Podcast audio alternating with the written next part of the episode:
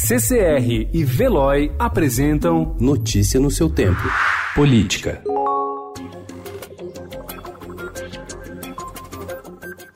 Estados têm dado celeridade a propostas de mudanças nas regras de aposentadoria de seus servidores, dois meses após a aprovação da reforma da Previdência pelo Congresso Nacional. Até agora, nove unidades da Federação já incorporaram alterações ou elevaram alíquotas de contribuição e sete têm reformas sob análise, em ritmo acelerado. As propostas aprovadas nas Assembleias Legislativas tramitaram em média por 15 dias, segundo o levantamento do Monitor da Previdência nos Estados, uma ferramenta que o Estadão lança hoje para acompanhamento dos projetos. As mudanças nas aposentadorias causam protestos pelo país. Em São Paulo, decisões judiciais atrasaram a votação da reforma proposta pelo governo e a discussão só deverá ser retomada em fevereiro.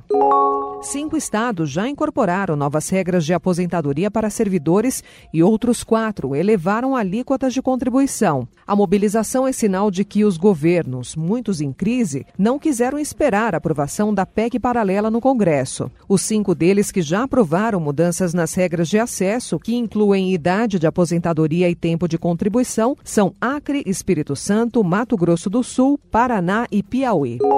Principal operador político do Aliança pelo Brasil, o partido que o presidente Jair Bolsonaro tenta criar, o advogado Luiz Felipe Belmonte dos Santos foi até recentemente filiado ao PSDB, fez doações para legendas de esquerda como o PCdoB e atuou como advogado do empresário Luiz Estevão, que cumpre uma pena de 26 anos por fraudes na construção do Tribunal Regional do Trabalho de São Paulo. Apesar de ter um perfil que destoa do bolsonarismo clássico, Belmonte conquistou em pouco tempo um lugar lugar no restrito círculo íntimo do clã e assumiu o papel que um dia foi do também advogado Gustavo Bebiano, hoje desafeto da família. No organograma do Partido Informação, ele é o terceiro nome, abaixo apenas do presidente e do senador Flávio Bolsonaro.